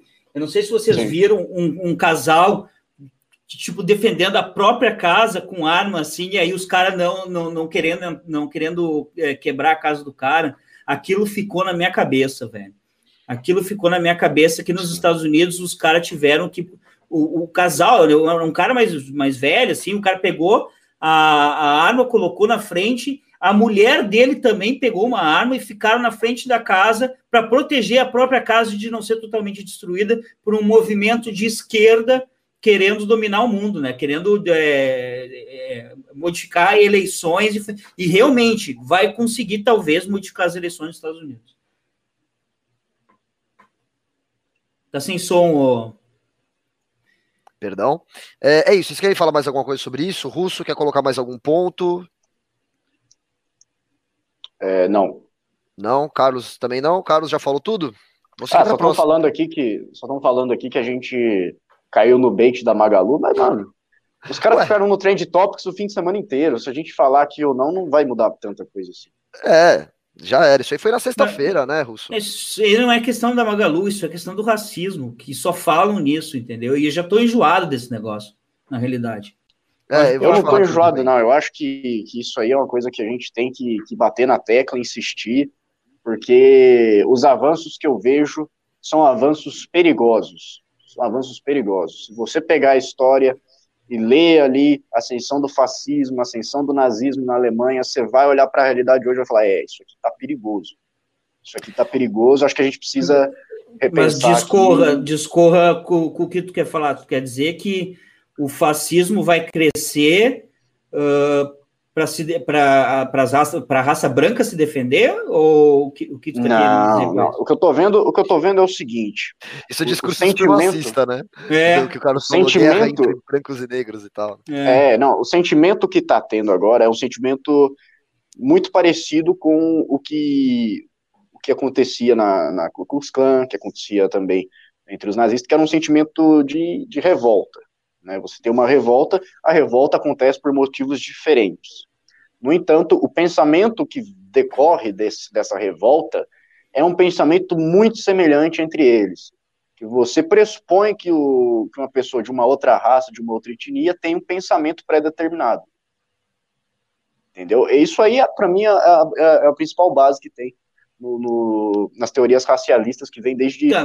de, de Arthur Gobineau. Então, o que a gente pega hoje é os caras tendo já, pressupondo que todo branco é racista e que hum. você precisa fazer uma coisa para mudar esse tipo de, de tá, então tu, aí, tu, entendeu? Tu imagina, tu imagina no futuro uma briga de raças mesmo, uma tá, até podendo haver alguma alguma, eh, sei lá, uma guerra civil, alguma coisa Cara, de raças. Eu, eu vejo que assim, esses movimentos eles têm predomínio na imprensa, eles têm é, crescido politicamente.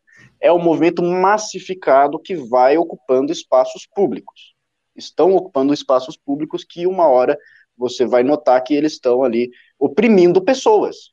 Eles uhum. já estão fazendo isso, né?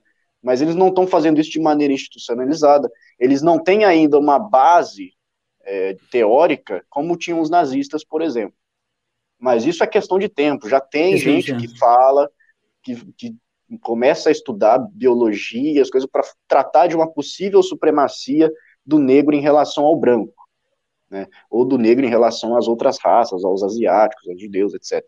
Então não é uma coisa que, eu acho que é óbvio que jamais vai acontecer uma coisa igual ao nazismo, porque são N fatores que, que existiam na Alemanha nazista, fatores culturais, fatores literários, que contribuíram para a perda da primeira perda da primeira guerra também, também, também mas uma uma ascensão de um sentimento de revolta e ressentido está acontecendo e isso vai se transformando em opressão, em autoritarismo, que é o que a gente está vendo claramente. A gente já viu o vídeo ontem, os caras depredando completamente um carro de uma pessoa, Não, os eu, caras eu... agredindo. É, é, é, são avanços que a gente vai vendo que a gente se a gente for deixando isso de lado, se a gente for falar, ah, cansei de falar isso, eu acho que perde o controle e depois vai ser tarde eu, demais. Eu, eu, concordo contigo, porque qualquer. Porque assim, o, o policial branco ele vai ficando revoltado também, né?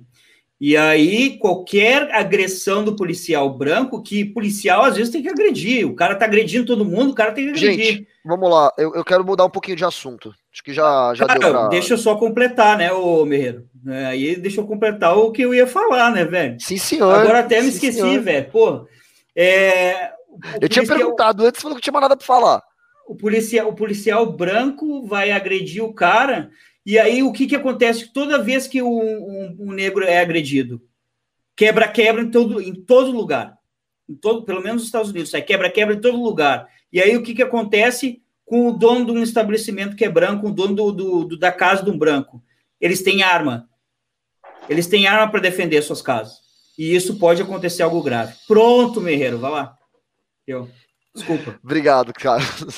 Vamos lá. Não, mas boa, boa, boas falas aí, acho que foi bem bacana. Mas agora eu quero só dar tempo de a gente falar pelo menos mais, uma assunto, mais um assunto da pauta aqui. Me respondam sim ou não, só, só sim ou não, e depois a gente vai, vai entrar nisso. Eu vou ler aqui, a gente vai entrar direitinho. Russo, sim ou não, Lula ainda representa alguma ameaça eleitoralmente falando?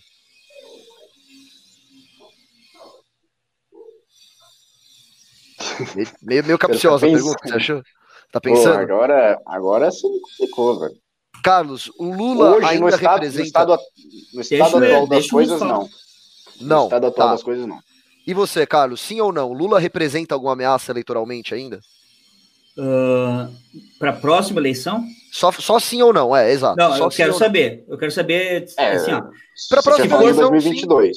Para a próxima a gente tá eleição. Tá, a gente está falando assim, ó, de dois anos de, se ele for confirmado que ele pode concorrer, ele tem dois anos de trabalho e Isso. um PT organizado tem como fazer com que ele tenha chance sim. Não, mas, mas, não necessariamente o Lula, não. Eu não estou dizendo que ele precisa se candidatar, ele pode representar uma ameaça, que nem ele fez com a Haddad, por exemplo. Ele, ele não foi ele que se candidatou. Não, não, não, não, não. Lá, eu tô falando, não, não, não, não. Ele sendo candidato. A ele é uma ameaça. Só ele, ele fazendo, é, só, é, ele botando tá. um poste lá e já era.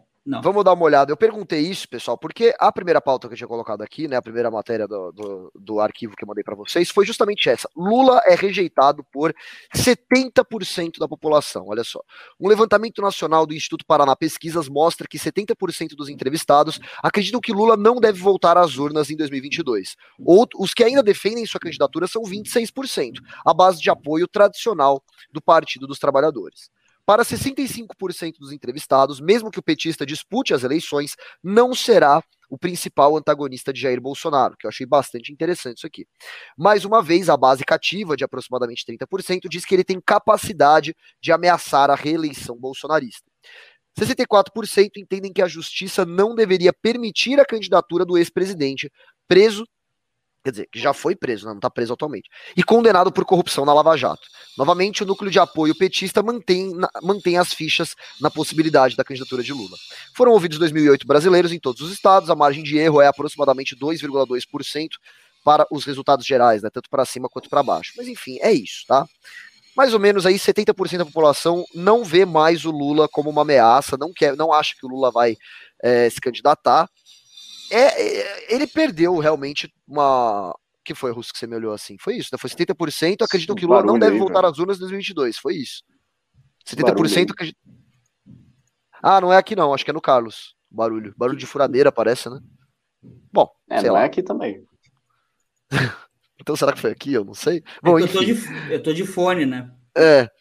Mas enfim, é, que eu tava falando, enfim, o Lula, que é, um, que é um presidente que saiu do governo dele com, é, sei lá, sim. 80% de aprovação, um negócio absurdo, assim. Né? Hoje, eu, ele, parece que ele perdeu toda a, a, a, força política dele de fato, né?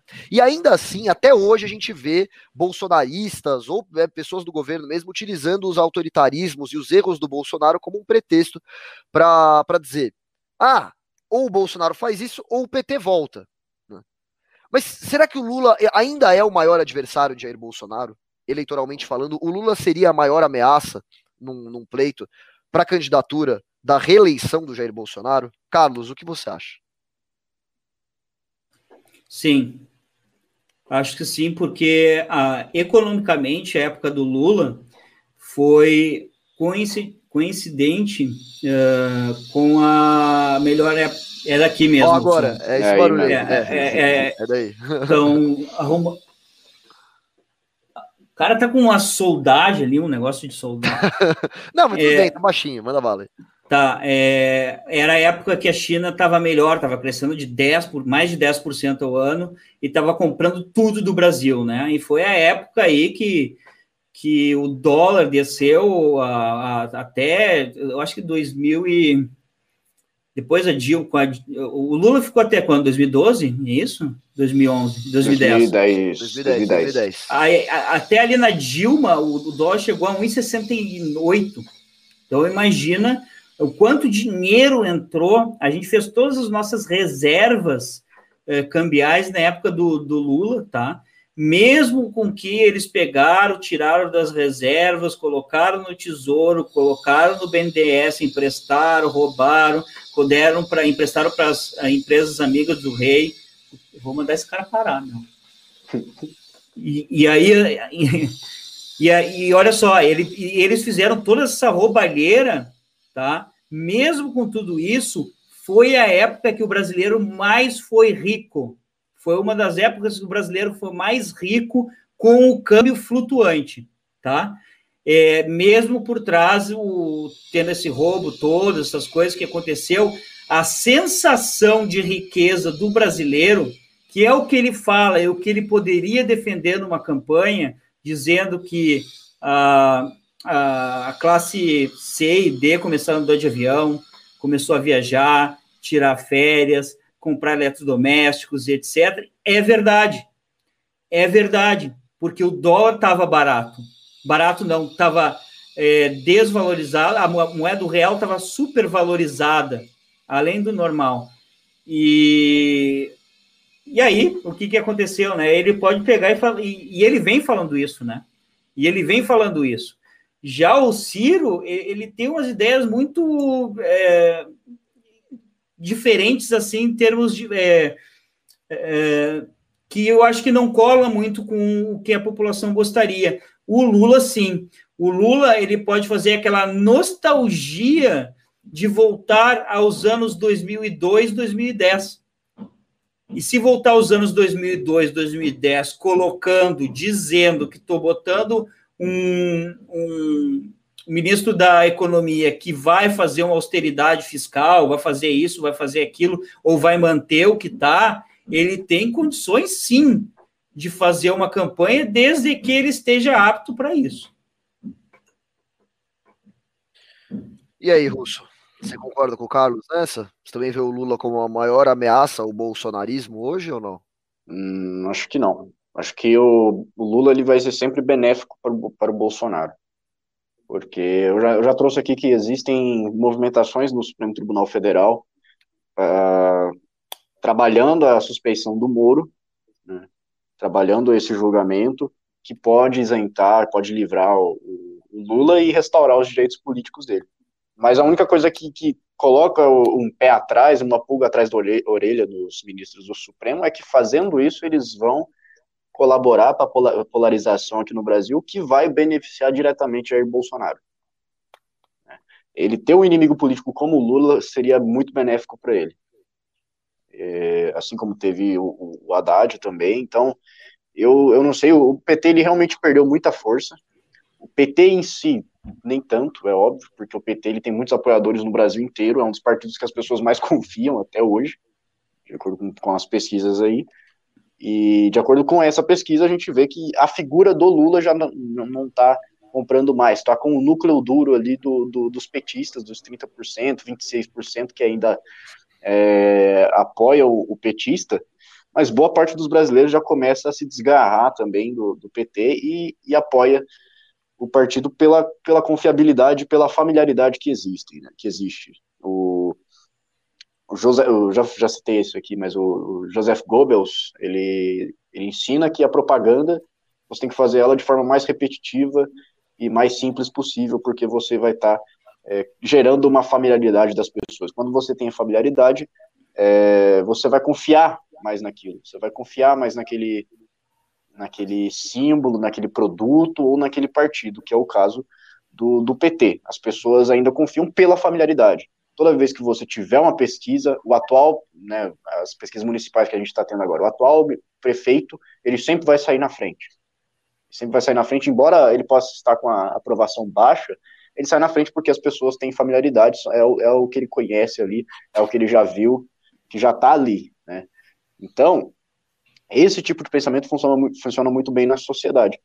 Mas é, o, o, Lula é um demonstrativo que o PT cada vez mais vai perdendo essa confiabilidade, ele vai ficando, vai ficando longe, ele ainda é muito forte, o partido ainda é muito forte, porque ele atua muito bem nos municípios, né? ele atua muito bem, ele consegue é, cativar a população ali, por isso que é, o PT ainda tem força, e você vê esse contraste com o Lula, que já não tem tanta força quanto o PT em si, porque o PT, o Lula ele já não atua mais como ele atuava antigamente, as pessoas vão perdendo a familiaridade. Então, não sei, eu acho que uma eleição em que tem os dois, é, o Bolsonaro sai vencendo. Deixa eu te fazer uma pergunta eu... para o Rosso, uma perguntinha para o Rosso. O PT é o segundo maior partido do, do Brasil, tá? Só perde para o MDB, certo?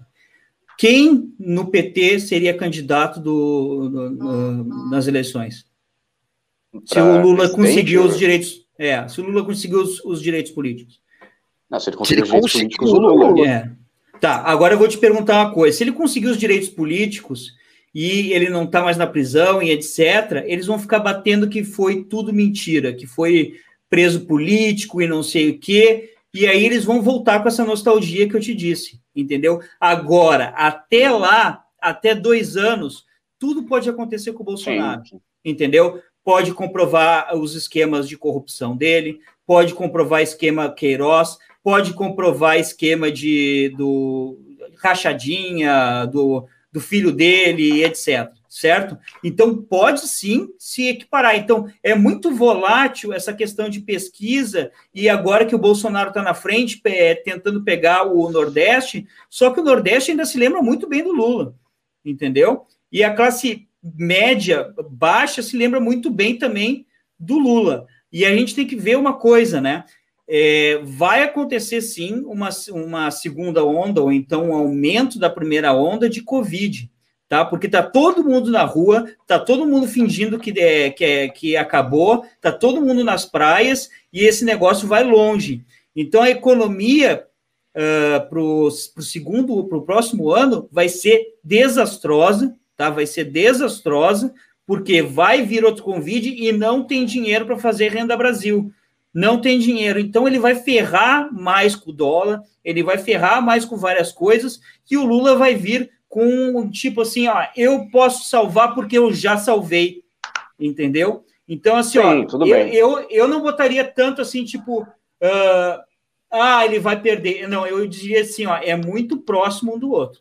Entendeu? Porque as Cara, pessoas. Sim, mas eu, eu, eu, o partido, eu concordo. partir do princípio que é o seguinte: Estou analisando do estado atual das coisas. Sim, sim. Tendo o que a gente tem aqui, porque assim, é, realmente isso pode acontecer. Eu acredito fielmente que a economia vai deslanchar, já está deslanchando, a gente já tem sintomas disso, já tem material de construção sumindo, sumindo porque o preço subiu, a inflação bateu ali na porta e está começando a ficar complicado para esse setor que é importantíssimo no Brasil. Sustenta muito bem a, a economia. Então eu sei que provavelmente a, eu, eu acredito que a economia ela vai deslanchar, a gente vai ter muitos problemas econômicos e isso pode afetar diretamente o presidente Jair Bolsonaro. E eu acredito que vai afetar diretamente, porque o presidente é sempre o mais afetado quando a crise econômica bate no bolso. Agora, se eu for analisar aqui, partindo do princípio que nós temos hoje, na realidade, status quo aqui, é, o que nós temos hoje é, é isso eu não tenho como garantir, num efeito de causalidade, que vai realmente acontecer é, é, só questões econômicas. Só o seguinte, o PT é um partido organizado, ganhou várias eleições e o Bolsonaro é sem partido. Olha só é, a diferença, sim. né, cara? Olha só a diferença de um é, do é outro. Eu acho que se botar um do outro. Desgraça, um já caiu Mas... em desgraça, já foi exposto, já, já causou revolta da população, o outro ainda está passando por esse processo, né? Eu ainda mas acho que se for olhar o... mais rápido que o PT caiu, mas enfim. Se você for olhar o, tipo, a estrutura sindicalista que o Lula teve, ele já perdeu muito. Entendeu? Ele, já, ele já sofreu muito com isso. e tempo, a, né? a, estrutura sindicalista dele era importantíssima, era fundamental para o PT. Mas eu vou falar uma coisa, eu acho que o Bolsonaro ele viu uma notícia dessa, como eu falei aqui, é, como é, 70% é? das pessoas que não querem que o Lula volte para as urnas. Ele acha ruim isso. Porque para ele, o Lula é, é, é, bom, como você falou, Russo, né, que o Lula é bom para ele, quando o Lula é uma ameaça. Ele precisa que os seguidores dele tenham medo do Lula. Né? Sim. Porque, ele assim, consegue emplacar esse discurso. Ele consegue emplacar esse discurso, esse é o negócio, entendeu? Sim. Quando acontece uma coisa dessa, é, é ruim para a imagem dele, é ruim para a manutenção dele no poder, né? Porque é, as pessoas precisam ver o Lula como ameaça. Assim como para o Lula, é bom quando o Bolsonaro destrói a Amazônia, porque é, é, fácil vilanizar uma pessoa dessa. Fala assim, olha, esse é o fascista que, que, que destrói meio ambiente, ou quando o cara faz coisa com coronavírus lá, né, que fala que é gripezinha, que descaso com as vidas, é fácil para vilanizar. É a velha história de um, um, alimento o outro, né? E isso aqui não foi bom nem pro Lula, nem pro Bolsonaro, no final das contas, né? E aí o pessoal fica dizendo, ah, o Lula não sabe usar as redes sociais. Cara, meu, a estrutura do partido, com o José Disseu livre para organizar, meu, imagina, cara, eu, eu, acho uma, eu, eu acho uma campanha muito melhor, muito mais bem organizada do que esse boçal do, do Bolsonaro sem partido, cara. Sinceramente. Tem, e, tem, e se ele recuperar agora os direitos políticos agora, ele tem dois anos para fazer isso. Dois anos, cara, é muito tempo. Entendeu? A gente não sabe o que vai acontecer. Eu não estou dizendo que o Lula vai ganhar. Eu estou dizendo que não sabe o que vai acontecer. Vamos lá. Uh, é isso então, gente. Vamos, vamos partir para os recadinhos finais aqui, então.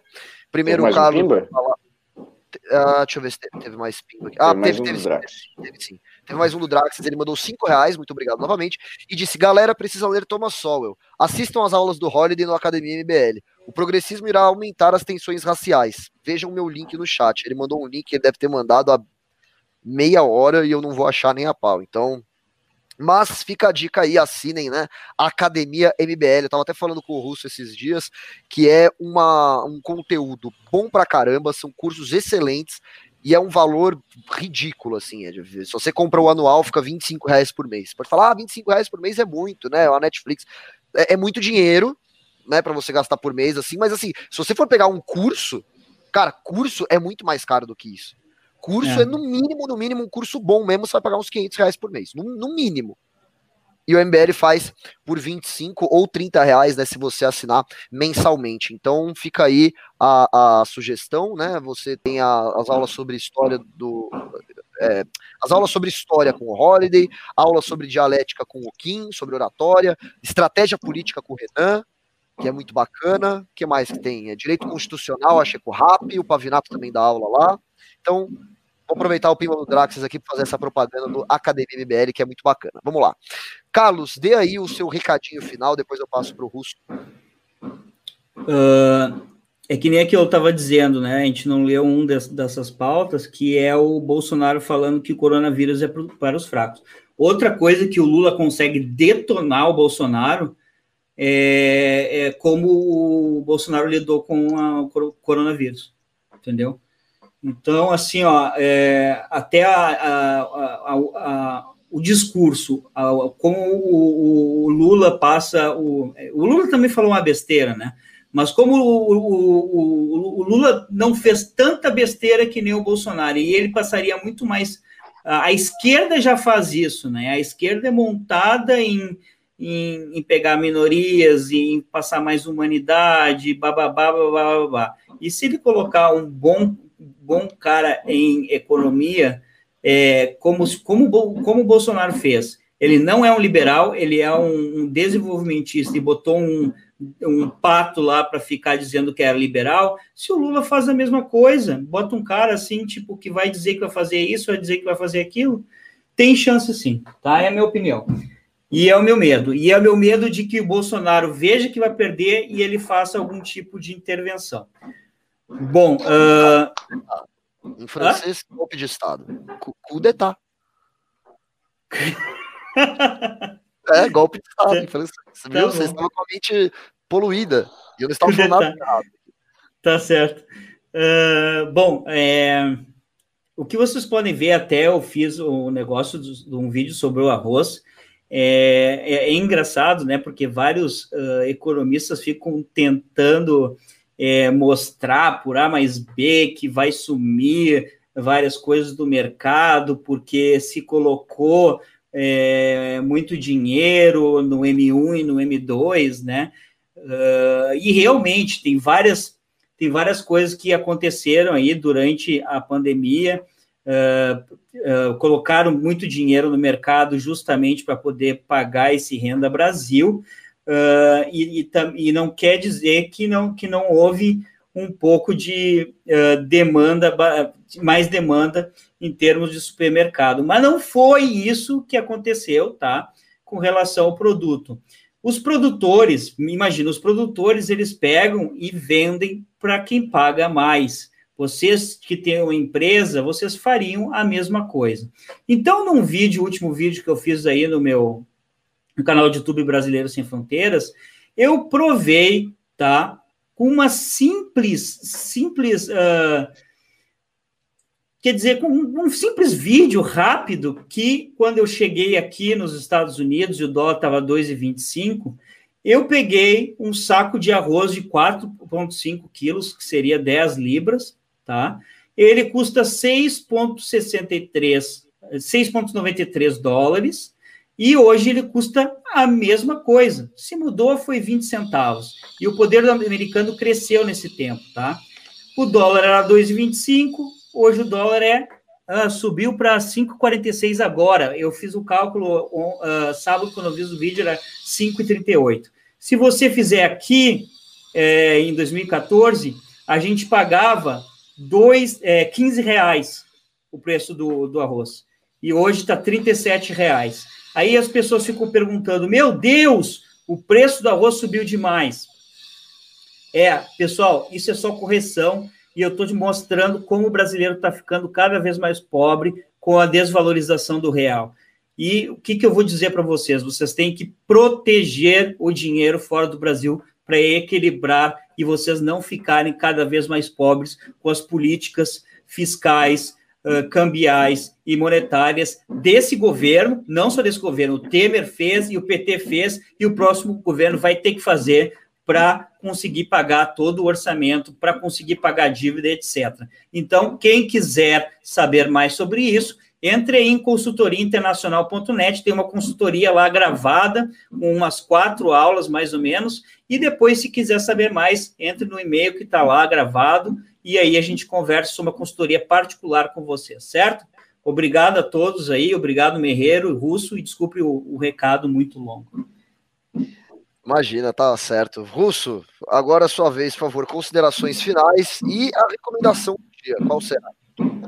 Primeiro eu queria fazer uma reclamação aqui, mesmo, porque esses dias nós estávamos na rua aí, conversando, dialogando, e passou uma, uma pessoa que acompanha o café aqui, que eu não vou citar nomes, mas ela falou que eu sou grosso. A pessoa falou, ah, eu não, eu não gosto muito do russo, não, porque ele é grosso. E quando que eu fui grosso aqui? Eu quero que vocês me Não é eu, que tô falando? Sempre Deve tratei muito bem. Não, ela me viu pessoalmente. Eu sempre ah. tratei tão bem vocês aqui. Eu sou o cara que mais elogia esse chat. E aí, quando vocês me encontram, vocês falam que eu sou grosso. Eu, eu fiquei. Eu fiquei As pessoas confundem seu esse dia, calculismo com. Esse dia eu não dormi direito. Esse dia, esse dia eu fiquei ressentido com isso, mas vamos levar, né? Vamos. A vida continua, enfim. é, eu, eu, vou recomendar então o filme do Lincoln. Né? Tá no, tem no YouTube. É, a história desse cara é fantástica. A história do, do, Lincoln é muito, muito interessante. Vale a pena assistir. É, me sigam nas redes sociais aí, no Twitter, no Instagram, que vocês vão estar sempre vendo novas atualizações, informações em primeira mão, opinião. E se inscrevam no canal também.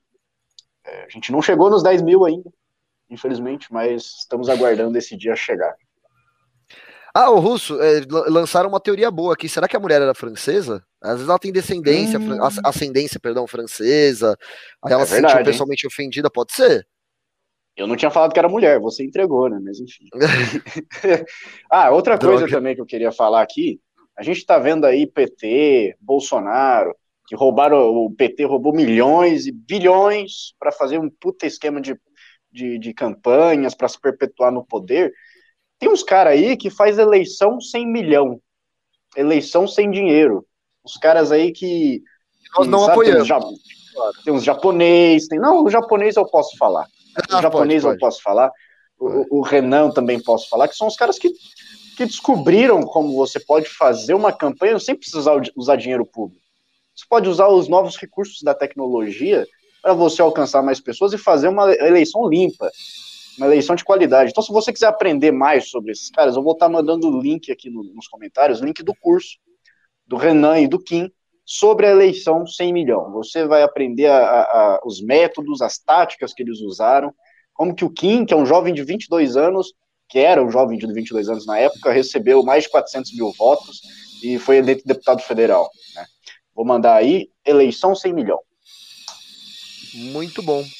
Pessoal, então é isso aí. A gente fica por aqui. Muito obrigado você que ficou até o final, você que acompanha o canal. Se você ainda não se inscreveu, né, convido que o faça e se inscreva. Nós fazemos esse giro diário de notícias de segunda a sexta, às 10 horas da manhã. Então, sendo assim, uh, nos vemos amanhã, às 10 horas da manhã, para mais um Café com o MBL. Né? Você aí já começa o seu dia bem informado, né? Com, com opiniões, com debates de altíssima qualidade. Espero que vocês tenham gostado. Ah, quero também agradecer, obviamente, o Carlos e o Russo, né? Que proporcionaram esse excelente programa. E acho que é isso, né? Acho que é isso de, de recados. Um grande abraço e tchau.